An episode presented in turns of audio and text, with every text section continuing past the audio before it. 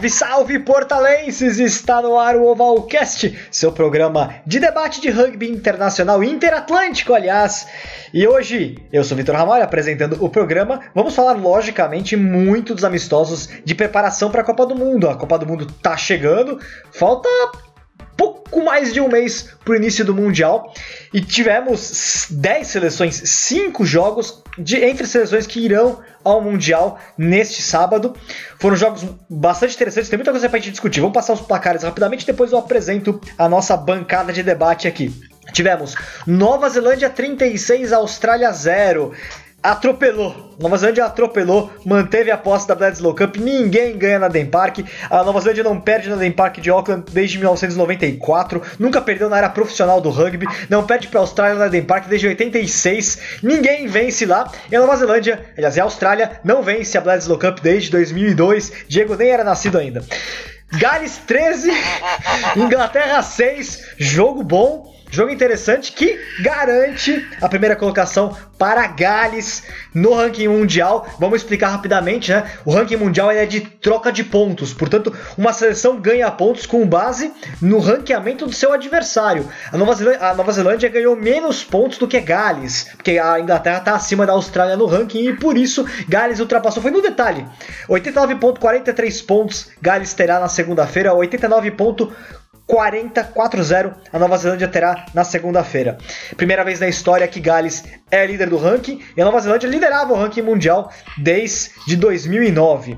África do Sul 24, Argentina 18, teve polêmica no final do jogo também. A África do Sul ganhou, ganhou, botou um time reserva em campo e ainda assim ganhou da Argentina, mas a Argentina mostrou uma evolução. Tivemos Itália 85, Rússia 15, atropelo. A Itália mostrou que existe uma diferença, sim, bastante significativa dela para equipes do segundo escalão europeu. Geórgia contesta isso, mas o restante, essa derrota da, da, Rússia, mostrou que há uma diferença. E a França, 32 a 3 para cima da Escócia, primeiro jogo dos dois times é, da volta das férias, de preparação para a Copa do Mundo, e a França voou lá em Nice, ou mais conhecida como Nice, por quem não sabe francês. É, aqui comigo, ele que é o homem mais cético do rugby brasileiro, Diego Monteiro. Tudo bem, Vitor? Tudo bem aos ouvintes? Já queria começar falando, estava discutindo com o Isaac, falar que eu vi, pra todos os ouvintes, que o Vitor vai fundar a Associação Internacional de Proteção ao Árbitro contra as reclamações e já avisou que, Uru, que Uruguai, Argentina e Portugal estão suspensos por três meses, preventivamente, para pensarem um pouco no que eles vão reclamar durante a Copa do Mundo. Exatamente. E com ele, não há espaço para comentarista de Araque, Francisco Isaac. Manda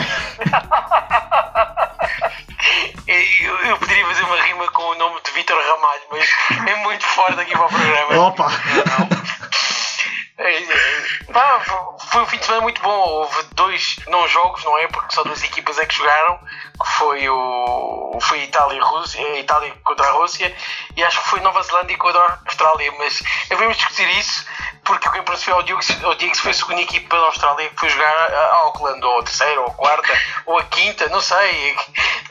Alguém tem que explicar o que é que se passou. e ele é a voz da razão, Márcio Chitão. Opa, bom dia, boa tarde, boa noite, pessoal, ouvintes do Ovalcast, muito obrigado aí pela audiência de vocês. E vamos falar aí muito rugby aí da, do skate da Copa do Mundo. É isso aí, Chitão. Vamos começar com Nova Zelândia 36, Austrália 0. Gostaria de começar com um Street Fighter aqui, básico. Por favor, Francisco Isaac, mostre como que a Austrália é ruim e Diego Rutieg está errado sobre tudo que ele falou sobre a Austrália, por favor. Vamos ver uma coisa. A Austrália foi muito ruim mesmo. Não, não há forma de, fazer, de fugir a isto. Agora, já ouvimos comentários que dizer que a culpa é do, do Michael Checa, mas que a semana passada, quando ganharam, não foi ele que levou a equipa à vitória. Por isso eu quero perceber como é que numa semana a vitória não é dele e a derrota é a responsabilidade dele. Alguém que me explique, por favor, como é que ao mesmo tempo um selecionador tem. Uh, por isso ele é que tem o mal e depois o bem não é dele. Mas o Diego explicar isto. Qual é que foi culpa do Michael Checa no meio disto tudo? Não sei. O problema foi não ter jogado a Auckland. Penso. É, o Diego, foi roubado fazer o jogo em Eden Park, né? Podia ser proibido. É, só tem a Nova, a Nova Zelândia joga com 16 no Eden Park, é muito difícil jogar. Mas não é brincadeira, realmente a Austrália foi. É quanto mundo. Acho que é um jogo que, que os papéis um pouco se inverteram, porque parecia. No jogo em perto parecia que os All Blacks entraram meio com o freio de mão puxado Austrália jogando uma final de Copa do Mundo. E no Eden Park foi também exatamente o oposto. A Nova Zelândia entrou com muita fome, com muita vontade. E a Austrália entrou meio mal, perdeu os penais.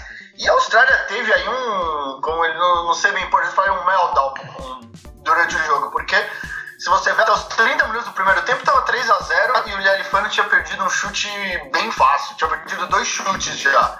E aí tomou aquele try de Vice Rod, e aí a coisa desandou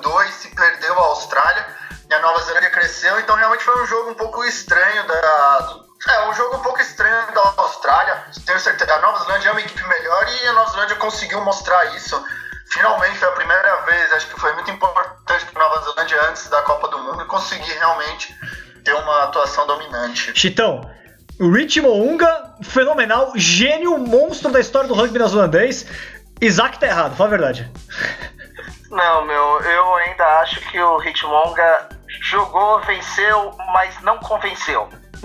Ah. Né? Eu ainda prefiro o Barrett como 10, tanto que no jogo Aaron Smith e, e o Bode Barrett, eles foram muito criativos, entendeu? Então segurou muito bem a linha e ainda o Hitmonga ainda precisa um pouquinho mais de cante, ainda não tá na minha seleção dos 15 do All Blacks e ainda precisa jogar um pouco mais.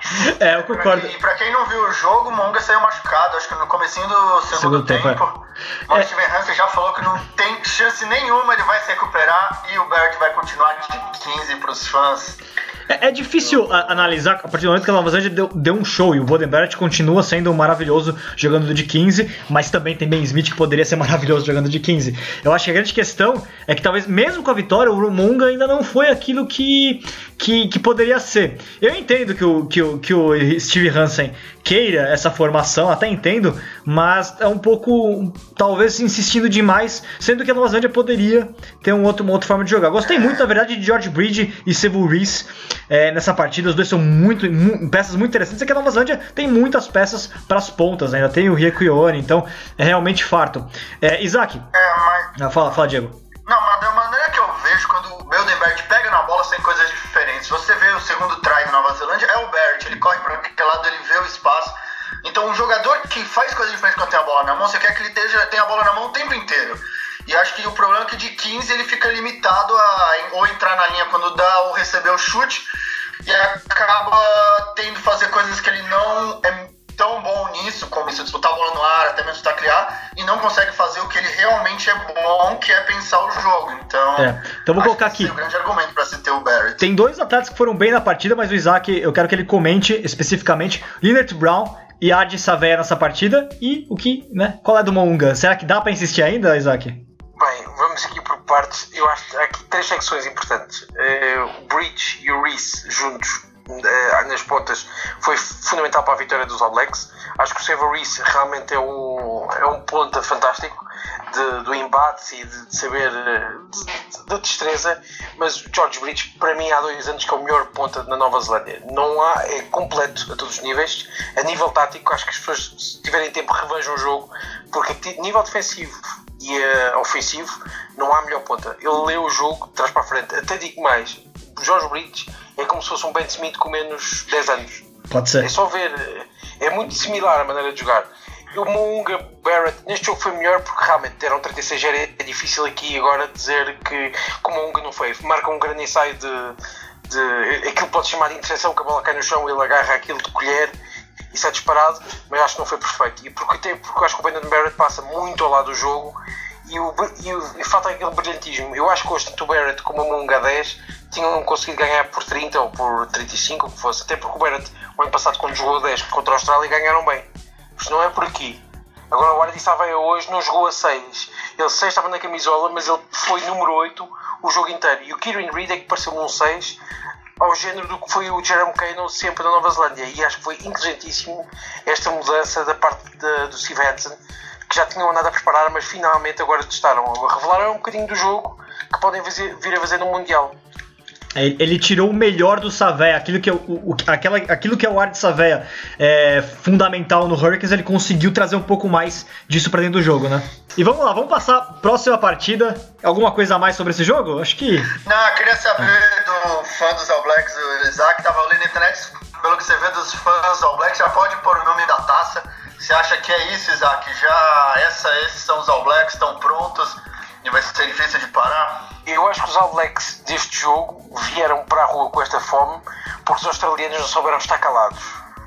Fato. É que a semana toda, toda a gente andou a encher o saco da Nova Zelândia. Que já estavam mortos, já estavam acabados, já não é uma equipa dominante. Nos últimos 4 anos andaram a dominar toda a gente, mas pronto, perdem, um, perdem dois jogos e empatam outros dois nos últimos dois anos e já não são uma equipa dominante. Tudo bem. Pá, encheram o saco e chegou um ponto que tiveram que mostrar qualquer coisa. E depois visto a Austrália contra uma Nova Zelândia. A Austrália também não teve bem. Acho que teve ali, como disseste, um meltdown e acho que ali a Austrália continua um problema gravíssimo que é o Hooper não é capitão daquela seleção. Não é capitão. Sabe muito bem fazer queixinhas ao árbitro, mas de resto não sabe liderar. O líder daquela seleção é o Pocock.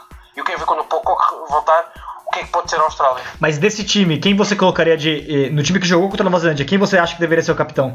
Neste. Não, nem sei dizer. Eu não, é. consigo, eu, não sei dizer porque o Hooper é quem tem ali mais anos de experiência. É. Mas tu olhas para, ali, para a equipa e não tens muito mais. O Christian Lialifano não pode ser. Não. Por mais que faças, não pode. O Reese Hodge está à ponta. O, o ponta normalmente não pode ser capitão. Gostar de saber quantos capitães, hum. capitães existiram à ponta. Por isso, ali. Tal, talvez Adam Coleman, segunda linha, experiente, poderia liderar por. Pô, mas o Coleman tem um problema, faz muitas faltas. É verdade. Ah, mas eu acho que verdade. Eu sou um fã incondicional do Hooper. Acho que o Hooper é um dos caras, um daqueles asas que você vê que, que, que, que, que o cara trabalha, é que o cara faz. O, o, o, o Hooper é fantástico. É um daqueles novos asas uh, de, de, nova geração. Fantástico, faz tudo. Agora não é capitão. Isso pode ser. Eu, eu, eu ainda tô no Diego, eu gosto muito do Michael Hooper. Ele, ele faz inspirar aquela energia que precisa naqueles últimos 10 minutos daquela energia, aquela garra. E isso é uma das coisas que o capitão precisa mostrar para o seu time. E eu voto junto com o Diego, Michael Hooper. Eu vou empatar porque eu concordo com, com o Isaac. Eu concordo com a análise dele com relação ao Hooper. Eu. Márcio, Márcio põe uma música qualquer. É... concordo várias vezes com você, pô. Vamos lá então, agora a gente vai discordar. Gales 13, Inglaterra 6, vitória maiúscula de, de Gales. Maiúscula no sentido do efeito que esse jogo tem a favor de Gales, né? Um resultado importantíssimo para a primeira colocação do Mundial. Do hemisfério,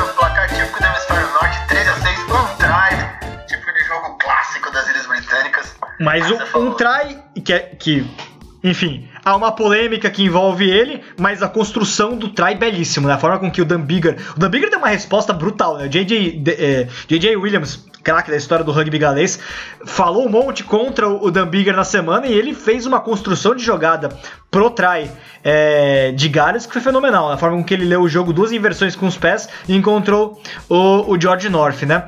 E eu me decepcionei com o time inglês, na verdade. Acho que, acho que Gales teve mais momentos de que prevaleceu no jogo do que, do que a Inglaterra. O que, que vocês enxergaram aí? Lógico, tivemos a questão do amarelo do Anthony Watson, que gerou depois a, a sequência do, do lance do try minha opinião sobre o amarelo, eu acho que foi. Analisei, vi de novo o, o, o lance, vi os comentários contra e a favor que estavam rolando na internet. Fiquei, fiquei mais a favor dos comentários que eu acabei vendo lá do. Tanto do Sam Warburton como do, do Mooney na transmissão da Sky. Eles até divergiram um pouco com relação a isso, mas. Mas é, acho que abriu demais o braço ali e, na minha opinião, o Pascal Gozé não teve muito como fugir da, do cartão amarelo. Mas o, Isaac, o Isaac. Isaac o Vitor, mais uma vez concordando com o árbitro. Quem poderia imaginar não. ele concordando com a. Pra, pra, mim, pra mim não foi absurdo. P pode ser discutido, pode ser discutido o lance, lógico, a questão da intencionalidade. Mas mesmo quando aconteceu o lance, eu olho pro, pro, pro Anthony Watson, ele percebe o que ele fez, tudo aquele olha pra bola louca que acontece. E ele mesmo percebeu que, que seria cartão amarelo. Mas Isaac, discorde, por favor. Eu não vou falar do cartão amarelo, porque, porque vai criar aqui muitas sinergias complicadas e eu não quero que os nossos ouvintes achem que isto é nova telenovela em vez de ser da Globo, é do portal. E, e não quero. Acho que o amarelo é, é, muito forçado, é a única coisa que eu vou dizer. E o try é que me preocupa, porque eu não sei quem que segue rápido, se foi o Gareth Davis ou não que pega na bola e atira logo o, o passo para pôr o Bigger. Foi o Bigger que seguiu rápido, não foi? Foi, foi o Bigger. Foi o Bigger. Acho que, que é assim. Quando foi a Inglaterra tentar fazer, o árbitro não deixou. Mas quando foi o Bigger, deixou. Por isso eu pergunto: a dualidade de critérios começa aonde e acaba aonde? Diego? Eu não, eu, não, eu não vou entrar nessa discussão também. Eu acho que cabia os dois. Acho que foi muito da interpretação do árbitro aí nesse caso. Acho que podia ser o amarelo, podia não ser. Acho Diego que é as a- duas tão uma- tão Diego é a pomba da paz. méritos. Não é isso? Não, eu acho isso. Acho que não foi um lance que acho que ele podia. Acho que o podia escolher. Nenhum dos dois seria. Nenhuma das duas interpretações seria errada. É, mas essa é a minha opinião, Diego. Essa é a minha opinião, na verdade. Eu não acho que. Eu acho que as duas poderiam caber. Eu daria penal. Não, não tô me colocando a favor do árbitro. Eu, se olhasse, pra mim era penal na hora. E muita gente concordou. Eu acho que caberia as duas interpretações. Uma questão muito interpretativa. Muito interpretativa. É. E se você falou sobre o jogo em geral, eu acho que isso. Ah, o Chitão quer falar sobre o cartão?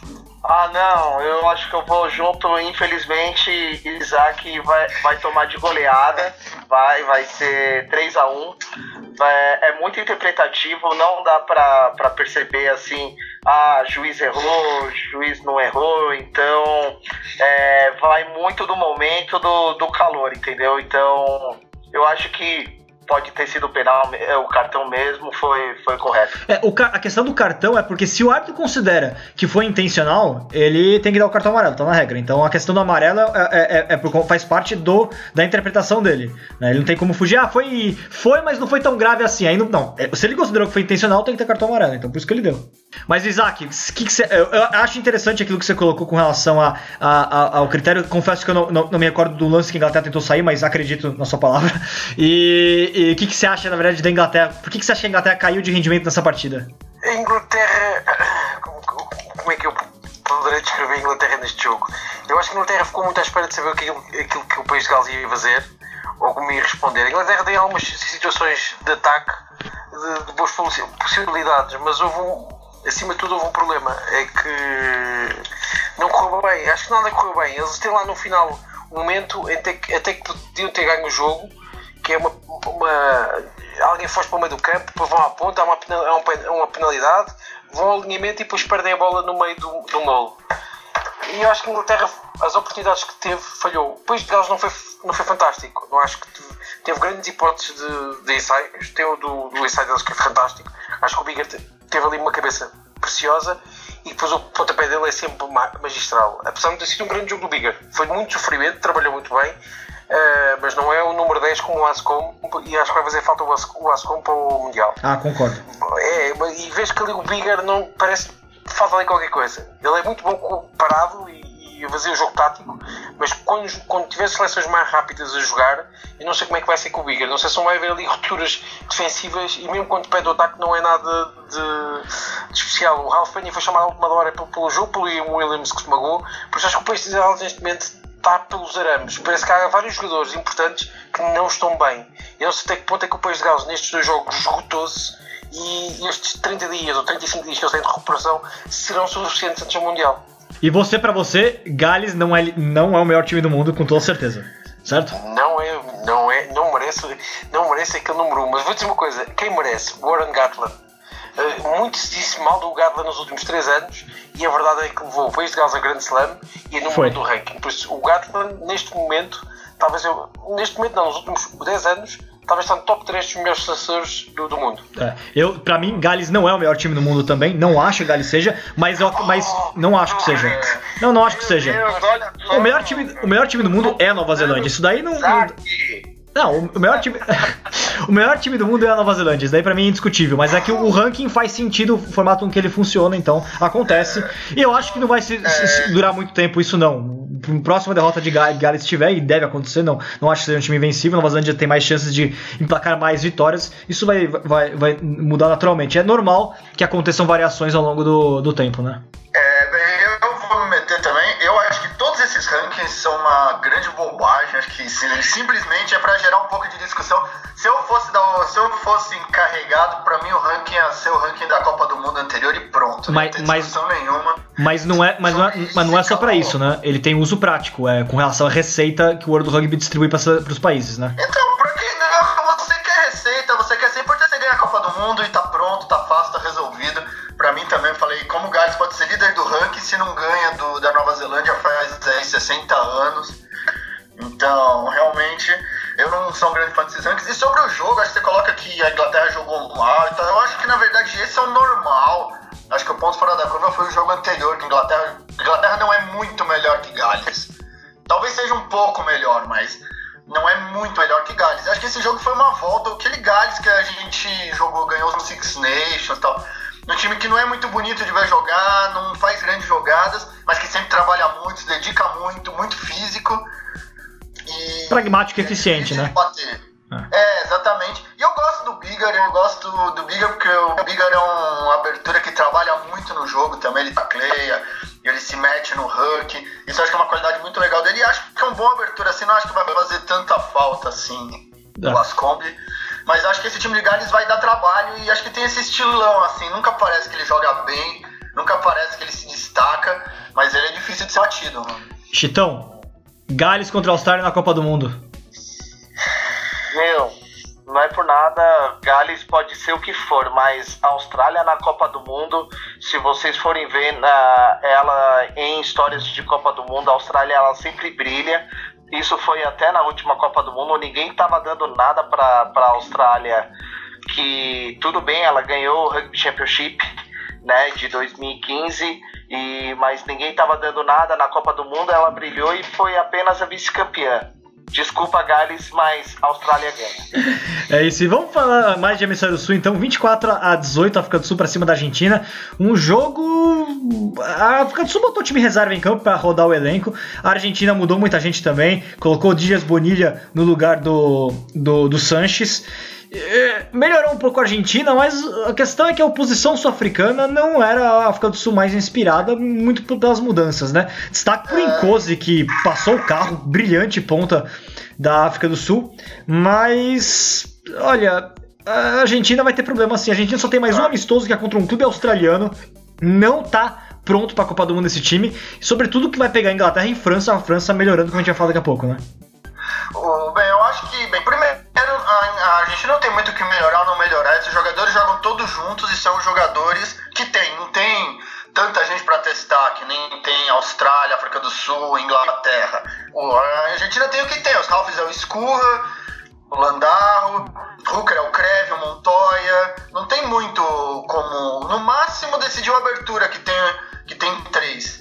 E você chamar esse time da África do Sul de time reserva foi uma gentileza, quase um time D da África do Sul. calma, calma. E... Não, entrou, você vê várias homenagens, botou o Siacolisse que cansou, que tava voltando, deu a chance do Scott Brito ser o capitão, o cara que tem 36, se tornou o capitão mais 38, velho da história da África 38, do Sul. 38. 38, então uma homenagem ao cara, botou outro hooker reserva, Scarra no tênis, também foi uma homenagem para um jogador veterano do Storm nunca tinha atuado. Então, realmente foi um time assim para girar o elenco mesmo. E ganhou, o que você falou, um time desorganizado, e, mas ganhou, ganhou e com certa facilidade. Não com certa facilidade, mas sem precisar se matar, ganhou o jogo. Então, realmente, eu vejo isso como. mostra a profundidade do elenco sul-africano e, como você falou, mostra problemas à vista para é, a Argentina aqui, eu acho que é bom que os argentinos precisam descansar, porque jogaram a final da. Porque os sul-africanos descansaram, os australianos descansaram, os neozelandeses descansaram, os argentinos saíram. Final Super Rugby, Pro The Rugby Championship, para esse amistoso. Então, acho que o que esse time argentino mais precisa no momento é isso: umas semanas para os caras relaxarem e descansarem. É, Isaac, do time sul-africano, não, eu acho que na, é, nessa discussão sobre o, os jogadores que entraram em campo, que podem se tornar titulares ou não, podem participar da equipe principal, eu acho que de todos eles, o Cobus Reina que foi o que mais teve um dia infeliz, na verdade. Não foi muito bem, na minha opinião. Sobretudo com uma, uma equipe que tem Faf de Klerk e o, e o Herschel Yantes jogando o que, o, que, o que jogou no começo, né? Dos demais, interessante a volta do Marcel Coetzee. Achei que é, era, um, é, era algo que precisava acontecer e aconteceu. Enfim, interessante. O que, que você achou do, do, do, dos dois lados, Isaac? Eu acho que, que a Argentina realmente está, está com muitos problemas. Há pouco tempo do Mundial, eh, não deslumbra, parece que há ali um entrave a nível de jogo. Os avançados não fazem sentido com os 3 quartos. Isto parece uma coisa muito rudimentar de falar assim, mas não parece que não faz nada sentido, parece que nada encaixa em nada. Uh, a equipa parece que não tem emoção a jogar Hoje com a África do Sul voltou-se a notar isto. Parece que quando as coisas correm mal, cada um vira as costas. Pois, claro, no, no, final do jogo teve aquele momento em que podiam, em que podia ter ganho um jogo e ter dado a volta, mas foi sempre tudo, é tudo muito sofrível. Tudo que a Argentina faz é sofrível. Nem na formação ordenada conseguem uh, ter domínio. Eu não percebo o que é que se passa ali. E a África do Sul, neste momento, está está plena, está com calma, não, não faz nada com pressa. O, acho que ter ganho o Rugby Championship é indiferente para eles. O que interessa é que eles não perderam com a Nova Zelândia, ganharam bem contra a Austrália e ganharam muito bem contra a Argentina fora. Que, e, e neste momento estão muito, muito serenos. E hoje voltaram a ter uma vitória, mesmo tendo jogado bem, ganharam e ganharam com, com justiça. Eu não sei o que é que vai acontecer com a Argentina no Mundial. A mim preocupa-me o que é que vai ser o pós-Mundial, porque uma Argentina que caia muito cedo, eu não sei se levanta tão facilmente como se levantou a seguir ao Mundial 2011. É. Chitão, teve um penalzinho aí no final do jogo que custou uma vitória para a Argentina. O Mensa fez um try, mas lá no nascedor da jogada houve uma obstrução. Tem gente que, tá, que não gostou é, da marcação, tem gente que apoiou. Eu não vou falar minha opinião, porque depois vão falar que eu apoio os árbitros, mas eu acredito que o árbitro acertou. O que, que, você achou, Chitão? Ah, pô, eu, o, a Argentina ela joga muito com coração, né? Então, infelizmente, a cabeça argentina não é das melhores, então sempre está tendo esses erros de finalização e ficou com muita cabeça quente, teve bastante penal, sendo que os dois os seis últimos pontos foi justamente de, de penal de erro argentino. Então eles estavam com 65 minutos, 18 a 18, com a Argentina pressionando. Se você for ver bem ah, nas estatísticas, 61% de posse de bola no segundo tempo, a Argentina estava pressionando, só que com erros, infelizmente a Argentina não conseguiu essa vitória. Poderia ser merecida para mostrar que a Argentina ainda, ainda existe, ainda vibra, é aquele Pumas que, que foi vice-campeão, né, pelo, como Jaguares, pode ser, mas faltou um pouco de cabeça e isso daí ele tem que tomar de lição para a Copa do Mundo. Hum, é, mas isso eu vou, eu vou falar, eu falo isso bastante. Mas você falou, você, eu acho muito louco isso dos argentinos, porque você não foi nem campeão do Rugby Championship com a equipe e você se propõe ela a jogar o Rugby Championship. Então eu acho isso muito louco dos argentinos. Você vê todos os, os australianos que são os piores, tem quatro equipes para escolher, tem quatro aberturas, quatro hookers, quatro fullbacks. Oito, né? E quando... reserva também. É. É. Sim, mas nunca jogaria na seleção australiana um cara que é reserva no time dele. É. Nunca jogaria na seleção neozelandesa o cara que é reserva. O, quem é o reserva do, do Barrett? Quem, quem é o reserva do Mon? Então, e na Argentina esses caras são obrigados a entrar em campo. Então acho que realmente isso atrapalha demais. A, esse modelo atrapalhou demais a seleção argentina. É, eu acho que deveria ter chamado mais jogadores que, que estão na Europa, pra, porque pelo que foi a decisão de chamar os jogadores que estão na Europa somente foram jogadores pontuais. Não, eu acho que teve muito jogador que está fazendo falta e agora essa, essas derrotas deu para mostrar que eles deviam estar tá junto para criar mesmo o que o Diego está falando, né? É. Para completar e ter essa disputa aí de vaga. É, mas o problema, é, na verdade, é que é, a gente esquece de um fator óbvio, né? Na, é o período de férias da Europa. O período de férias da Europa coincide com a disputa do Rugby Championship. Os jogadores não teriam férias. Né, o que é um seríssimo problema em termos de, de, de recuperação. Eles não tiveram férias, eles não tiveram férias Vitor. Tiveram, em junho. Super na semana seguinte. Mas as férias do. Não, mas, mas as férias da, da, do Hemisfério Sul são ah. em dezembro. As férias da Europa são em junho ou julho, depende do, do, do ano do calendário. É, neste ano, os europeus folgaram em junho, à exceção dos franceses, que o top 14 franceses foi Sim, até metade de junho. Tá, mas isso pode ser acertado porque os sul-africanos trazem um monte de europeus, acho que. Mas, mas, a, mas a base no Rugby Championship nas primeiras rodadas nunca tem os, os jogadores que atuam na Europa, a menos que eles tenham jogado pouco na Europa, porque senão eles impedem Sim. férias para esses jogadores. Esse, esse, é um grande problema que a Argentina descobriu e foi um dos grandes Sim, motivos pelos quais eles Sim, Victor, é, foram para o Super Rugby. O futuro girar. A Argentina foi terceiro lugar na França, foi quarto lugar na, na última Copa. Vamos ver que posição ela vai ficar depois já desse projeto, dois, três anos desse projeto é, Super Rugby, quanto que posição ela vai ficar, se ela vai passar da primeira fase, né? Certo. 32 a 3 França para cima da Escócia foi um chocolate. A França deitou e rolou. Medar fez dois tries, Dupont jogou muito. É um time bastante. A única, de novo, porém, Lopes perdeu um monte de conversão, né? Três conversões perdidas.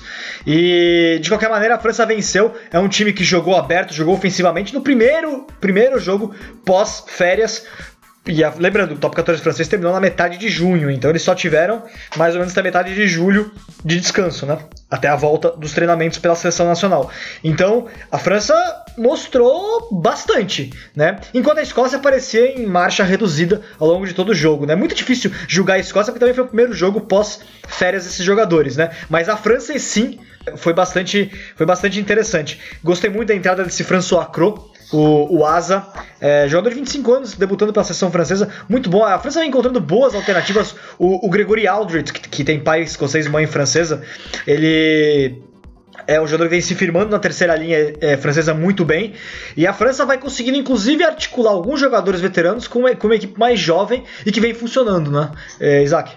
É verdade, é, eu fiquei muito surpreendido com, com, o resultado final, não estava à espera de, de, que a França desse o show que deu à Escócia. Uh, houve muito mérito da França, diz muito mal do Jacques Brunel. Nós dissemos muito mal do Jacques Brunel antes de ser nomeado, não é, Vitor? É. E a verdade é que, passados uns anos, o homem está a demonstrar que, que merece estar no sítio que está. Fez uma renovação muito profunda na França, joga um bom rugby, nem jogaram com a equipa principal hoje e deram 32 à Escócia. 32, certo? É, 32 a 3.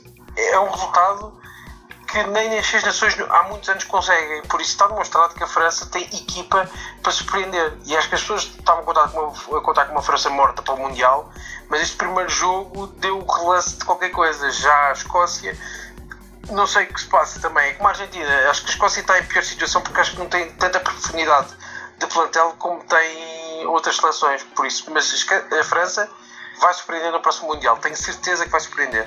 Chitão, olhando essa França, cara, você acha que a Argentina tá lascada? Com Copa certeza. do Mundo. Bom, pela fase que a França tá, é, tá mostrando que a Argentina não sei se vai passar pelas quartas, né? Para as quartas, né? é, né? Eu tô muito triste que meu grande Bastarro, meu gordinho Linha, ele foi cortado, mas tá mostrando a França que qual é o motivo do Bastarro ter saído da lista da, da Copa, tá mostrando uma linha bem a rugby champanhe, né? Tá mostrando porque o, a linha francesa é uma das mais famosas do mundo.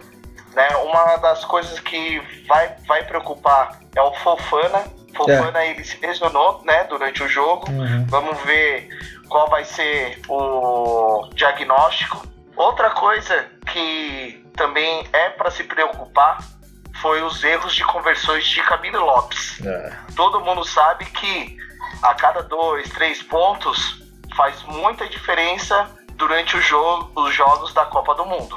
Então vamos tomar cuidado aí, Camille Lopes. Diego, essa França parece o Toulouse, hein? Joga na, da forma que o Toulouse joga. E para você. Camille Lopes deveria estar com a camisa 10? Ou de tudo que mostrou nesse jogo, talvez é quem poderia mudar?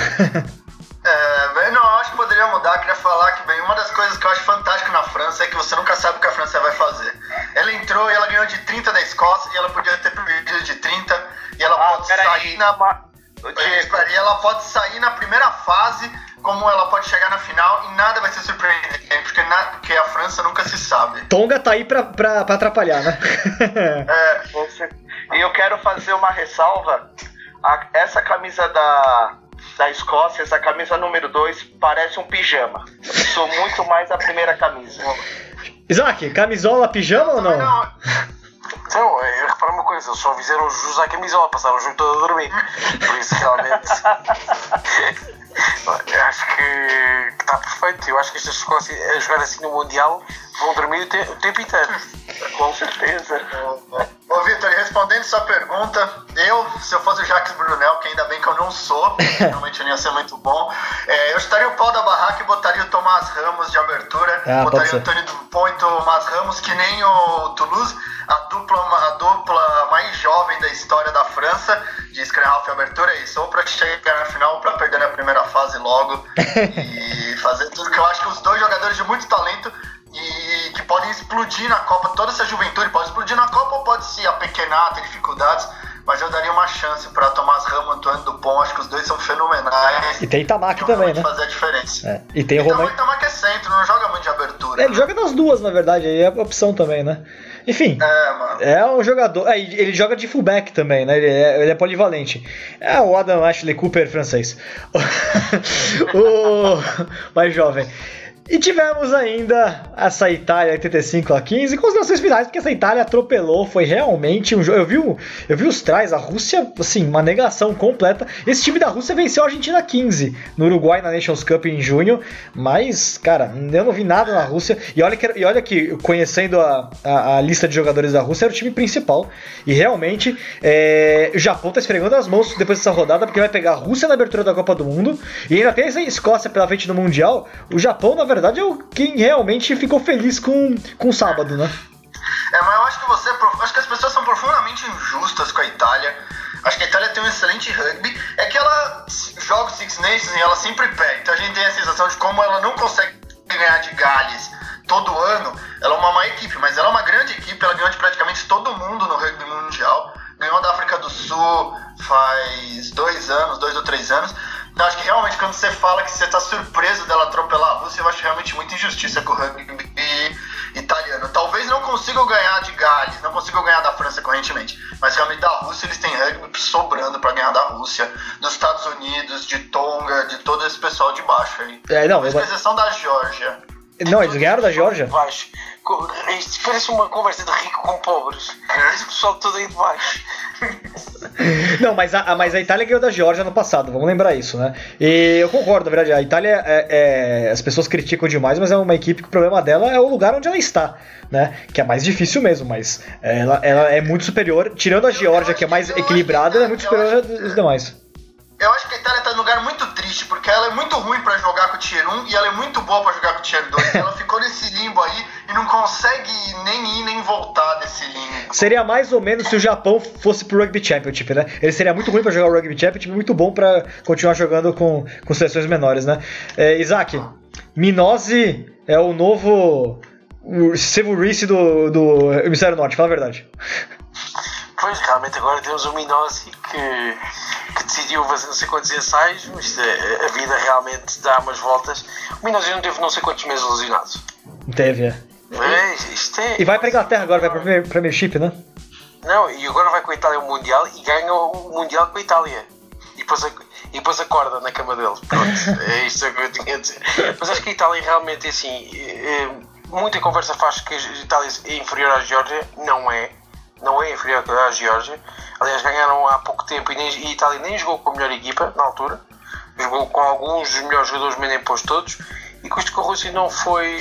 Não, eu estava à espera que ganhasse por 50, quando vi 85 fiquei de boca aberta. Sim, bem, se, se a Itália dá 85 à Rússia, imagino uma África do Sul ou Nova Zelândia. Bem, a Austrália não sei. Depende, Diego, É. não sei o que tu achas. A Irlanda tá que- no grupo, né? Da Rússia. Não, não, eu não posso garantir que a Austrália vai passar, mas eu tenho quase certeza absoluta que ela vai passar pra segunda fase. Isso eu realmente ficaria muito surpreso se ela não passasse pra segunda fase. Torcedor de carteirinha. Só- Vamos se a Austrália perde com os Fiji, se a Austrália perde com os Fiji, tu tens que, tu tens que conseguir jogar a abertura na tua equipa. Anotado. Você não sabe Ah, o que minha equipe tá. E e eu jogo de abertura, eu jogo qualquer posição. Se for um player que joga 7, Ô, ô Isaac, vou jogar ainda. Meu sonho é eu ainda vou jogar de fullback um dia, vocês vão ver. ô Isaac, o presidente do clube dele é meu amigo. Eu vou mandar uma ligação pra ele. Eu mandar colocar aí eh, Gutierrez de, de camisa 10. Vamos a isso, vamos a isso. Acho que, acho que é fundamental, temos todos que ver isto. Pessoal, considerações finais. Vou passar a lista de jogos do próximo final de semana e vocês dão o- as considerações aí para encerrarmos o programa. Teremos dia 24 de agosto, Escócia e França novamente, agora em Edimburgo. Inglaterra e Irlanda, jogaço. Vamos ver o que vai acontecer aí. Jogo em Londres. E o único jogo entre seleções nacionais são esses dois. Teremos ainda um Uruguai contra a seleção da América do Sul, né? Sul América 15, em Montevideo. Vai ter sete jogadores brasileiros em campo. Isaac, muito obrigado. Considerações finais. Não tenho nenhuma consideração final a dizer só que a Vladislau fica no sítio onde ela deve estar. Só- p- Pergunto à Austrália se agora já são uma seleção terrível outra vez ou se ainda vão ganhar o Mundial e, como diziam os comentadores no outro dia, que era a melhor seleção da Austrália que alguma vez viram. Por isso eu não preciso, o dia que tenho que responder isto podes mandar por mensagem privada que assim não, não tens de passar vergonhas, mas pronto, não sei, não sei, eu só queria saber isso. Defenda-se, Diego. Obrigado. Não, não defendo nada. Acho que é. Acho que a Austrália não acho que seja a melhor seleção do mundo. Acho que fez um bom jogo semana passada, um jogo péssimo esse ano. E a Austrália tem uma coisa engraçada, que eles só se consideram bons no esporte se eles ganham a Nova Zelândia. Por isso que a Austrália tá sempre em má fase no rugby. Então é fenomenal no futebol, então, né? Não, ela ganha da Nova Zelândia. O importante é ganhar da Nova Zelândia. Você não tá entendendo. Você tem ganhar da Nova Zelândia. E que nem na Nova Zelândia você tem ganhado da Austrália. É uma questão, um mundo em si mesmo. Oh. E achei isso, dois jogos aí. Vamos ver se a França não vai perder de 30 pontos. Semana que vem vocês vão estar falando que a França, esse time, está tudo perdido. E Inglaterra e Irlanda vai ser um bom jogo, apesar da Irlanda estar um pouco sem ritmo. Chitão, Opa. o que, que você espera aí, Inglaterra? Inglaterra e Irlanda, hein? Ah, pô, eu. Meu coração é verde lá na, na Europa. Eu tô muito ansioso aí pela, pela volta da Irlanda.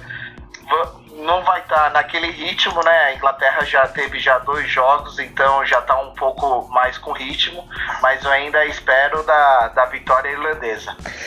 Considerações tais minhas, um abraço para Wayne Barnes, que vai apitar Escócia e França, Jacob Paper, que vai apitar Inglaterra e Irlanda. Espero que deem show, porque a arbitragem é sempre show. É isso aí.